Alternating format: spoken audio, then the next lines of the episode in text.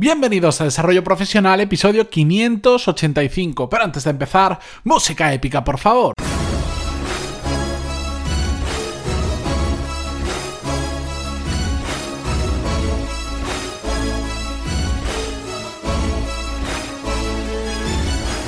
Muy buenos días a todos y bienvenidos un jueves más a Desarrollo Profesional, el podcast donde hablamos sobre todas las técnicas, habilidades, estrategias y trucos necesarios para mejorar cada día en nuestro trabajo.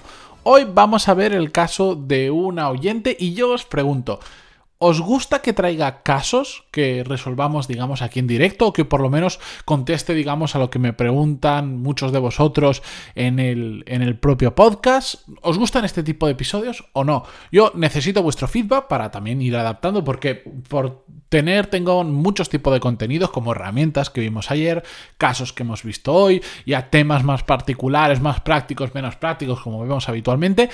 Tengo muchas cosas de las que hablar, pero yo quiero centrarme en aquellas que os gusten más. Así que espero vuestro feedback, que me lo podéis escribir si queréis como un comentario en iVoox, me podéis escribir a través del formulario de contacto en pantaloni.es barra contactar, eh, un mensaje privado en LinkedIn, donde sea. Pero contadme, ¿queréis más, más episodios de este tipo donde vemos casos de oyentes que me escriben y yo, en lugar de simplemente responderles por email y ya está, además de hacer eso, lo traigo al podcast y os lo cuento? Bueno, decidme lo que pensáis y continuamos con el episodio de hoy.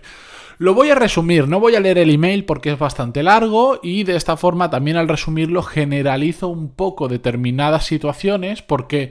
Mm, Normalmente cuando traigo este tipo de casos son casos que son situaciones que se dan bastante en común, ahora entenderéis por qué y también de esta forma al resumirlo y no contar el email directo pues evito, pues eh, consigo proteger un poco su privacidad, aunque en este caso justo es una empresa de fuera, entonces mm, ni siquiera me comentó en el email que quitase sus datos, pero bueno, mm, prefiero yo por si acaso ocultarlos. Bien, la cuestión, el tema. Eh, os cuento muy resumidamente.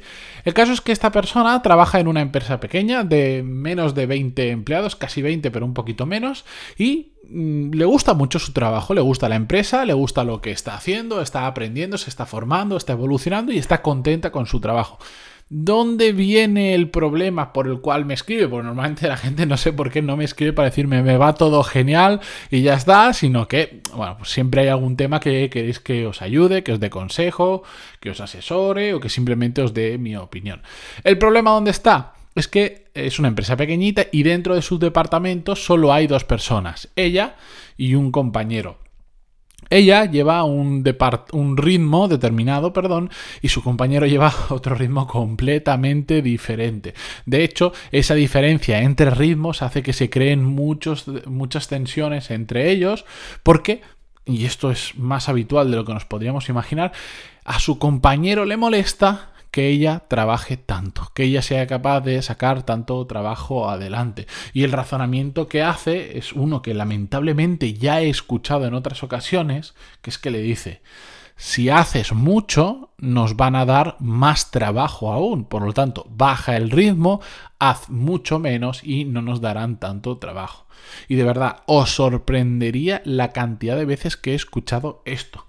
Recuerdo un caso de una amiga mía personal que eh, estaba haciendo prácticas en, en, una administración pública hace ya unos, no sé, ahora unos 5 o 6 años y, me decía que ocurría exactamente eso, que tenía problemas con los compañeros porque em, le, miraban mal, porque por un lado em, trabajaba de forma eficiente y por otro lado eh, no se tomaba tantos descansos como otros. Entonces, ¿qué pasaba? Que les estaba, ellos decían que les estaba dejando mal, porque ellos siempre habían funcionado así, de repente venía una persona nueva y en lugar de estar una hora almorzando, pues estaba 15 minutos y eh, le gustaba sacar trabajo adelante y eso estaba haciendo que ellos se sintieran mal y que les dejaran mal delante del resto de compañeros de trabajo. Y, se lo decían, ¿eh? no se cortaban un pelo. En este caso es administración pública, no quiere decir que toda administración funcione así, por supuesto que no, porque en todos sitios hay gente buena y hay gente mala, de hecho el caso que os traigo hoy es una empresa privada y pasa exactamente lo mismo, pero por poneroslo como un ejemplo de que esto sucede muy a menudo. Bien, la cuestión es que esta persona, ante esta situación de tener un compañero tóxico que le está diciendo, oye, trabaja menos, que si no nos van a dar más trabajo, ¿qué ha hecho? Bueno, pues al final, después de mm, aguantar al principio, ha terminado yendo a su jefe y se lo ha comentado. Y de hecho, han llegado al punto en el que ha conseguido separar las tareas. Es decir, cada uno tiene su propio trabajo, ya no tienen que hacer cosas en común o lo han minimizado, pero el problema está en que aún así siguen estando juntos todo el día porque es su compañero de, es su compañero de trabajo, lo, tienes que ver sí o sí. Y esta persona, ¿qué le pasa? Que lleva muchos años en esa empresa.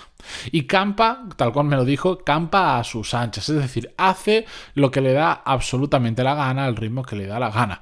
Por algún motivo que desconozco, pues la empresa le permite que siga así, y entonces eso genera un problema, porque además esa persona lo que tiene es la intención de que a, a esta oyente del podcast, que es la que lo hace bien, o la echen o amargarle lo suficiente la vida para que se vaya ella misma. Claro, porque le está le está rompiendo su equilibrio, su forma de trabajar, de repente hay alguien que viene y, de forma indirecta te está metiendo caña o te está tocando aquello que tú consideras que, ya, ya, tiene que ser así y no tiene que cambiar, sobre todo si es que si resulta que tienes que trabajar más o empezar a hacer las cosas bien.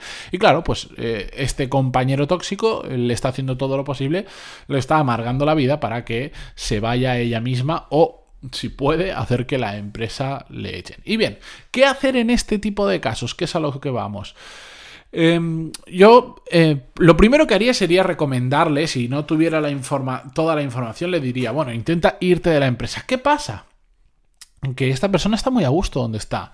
De hecho, está tan a gusto que lo ve como un paso intermedio para más adelante poder irse a una empresa más grande, es decir, lo ve como un paso para aprender mucho, coger experiencia y porque además eh, se lleva muy bien con sus compañeros de trabajo, le gusta lo que está haciendo, entonces es una lástima. Si estuviésemos en un caso que dices, mira, no me gusta lo que estoy haciendo, con los compañeros ni fu ni fa, y encima tengo este que sí que ya es mi compañero de trabajo y que es una persona tóxica, venga, lo tengo claro, me tengo que cambiar de trabajo, pero joder, para encuentras un trabajo que te gusta, em, que te está sirviendo para tu carrera profesional, que estás aprendiendo constantemente, que sabes que es el paso intermedio para entrar en una gran empresa, ¿Vas a tener que irte por una persona de estas? Bueno, pues no, este no es el caso de ella. Entonces, yo lo que diría es que siempre tenemos que intentar aislarnos lo máximo posible de esa persona. Es decir, que su comportamiento nos afecte lo menos posible. Y para esto tenemos dos alternativas o dos formas de hacerlo.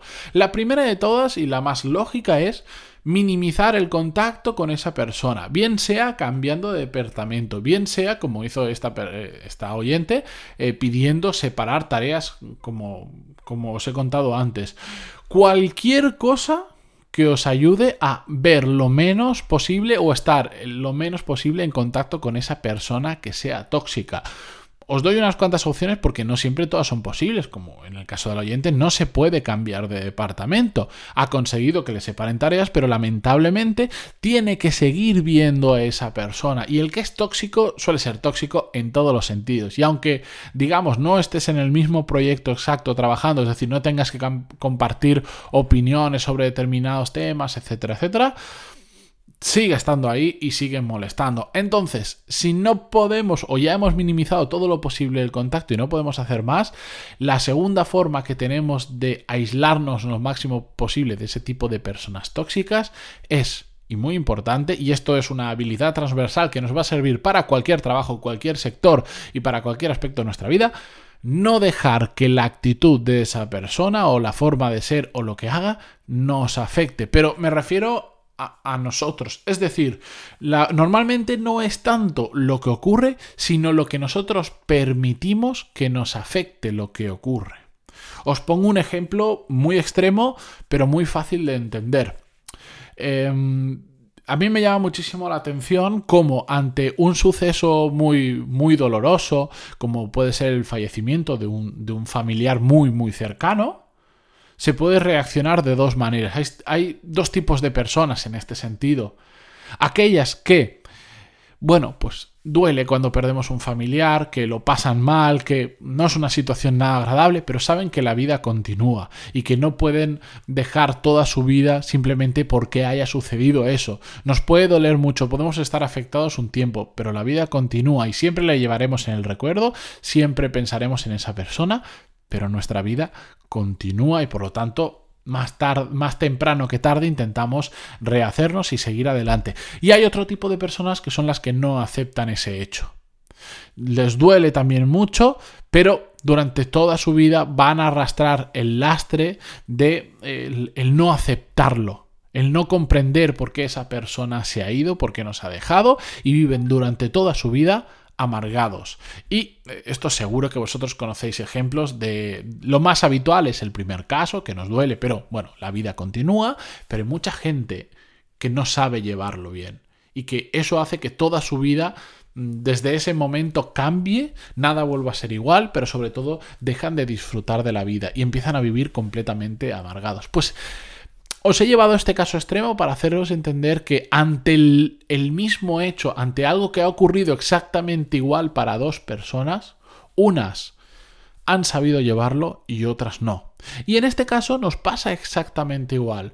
Podemos permitir que esa persona, cada vez que nos diga algo, cada vez que estemos con esa, nos afecte y cada vez que llegamos a casa nos estemos, con perdón, cagando en esta persona o nos estemos quejando de ella, o nos haga en muchos casos eh, llegar a extremos de, llorar de la impotencia, de la rabia, del desconsuelo, de lo que sea, o simplemente podemos aprender a decir, mira, esta persona es así. Yo no la voy a cambiar. Yo no tengo potestad para que salga profesionalmente ahora mismo de mi vida, por los motivos que ya hemos hecho. Entonces, mira, que hagan lo que quiera, yo voy a hacer mi trabajo, que digan lo que quieran me da igual lo que haga o lo que diga, que yo voy a ir a hacer bien mi trabajo, voy a disfrutar y me voy a centrar en aquello que me gusta, es decir, mi propio trabajo, de que me lo paso bien con mis compañeros, de que estoy aprendiendo, etcétera, etcétera. Y eso simplemente es un, grano de arena dentro de mi vida profesional y no voy a dejar que ni sus palabras ni sus hechos me afecten. Lo he dicho en más de una ocasión, eh, la misma situación puede ser paraíso o cárcel.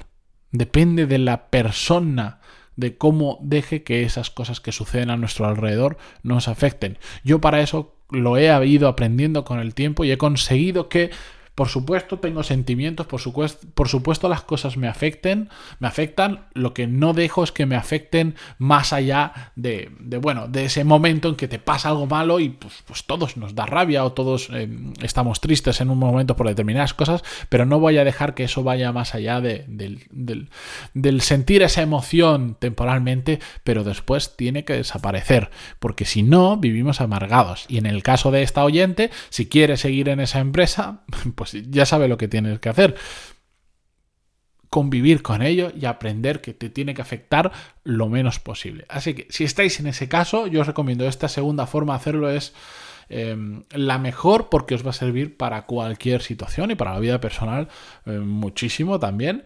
Así que nada, cualquier duda que tengáis, como siempre digo, puntos barra contactar. Si me queréis dar feedback sobre este tipo de episodios, os lo agradeceré muchísimo a través del mismo medio, comentarios en vivos, donde queráis. Y como siempre, yo me voy a preparar el episodio de mañana, no sin antes agradeceros vuestras valoraciones de 5 estrellas en iTunes y vuestros me gusta y comentarios en vivos. Y también a todos aquellos que le dedicáis 10 segundos a episodios como este a otras personas que sabéis que están pasando por este problema y que, y que sabéis que si escuchan este episodio pues podéis aportarle vuestro granito de arena. También me estaréis ayudando a mí, así que os lo agradeceré eternamente. Hasta mañana. Adiós.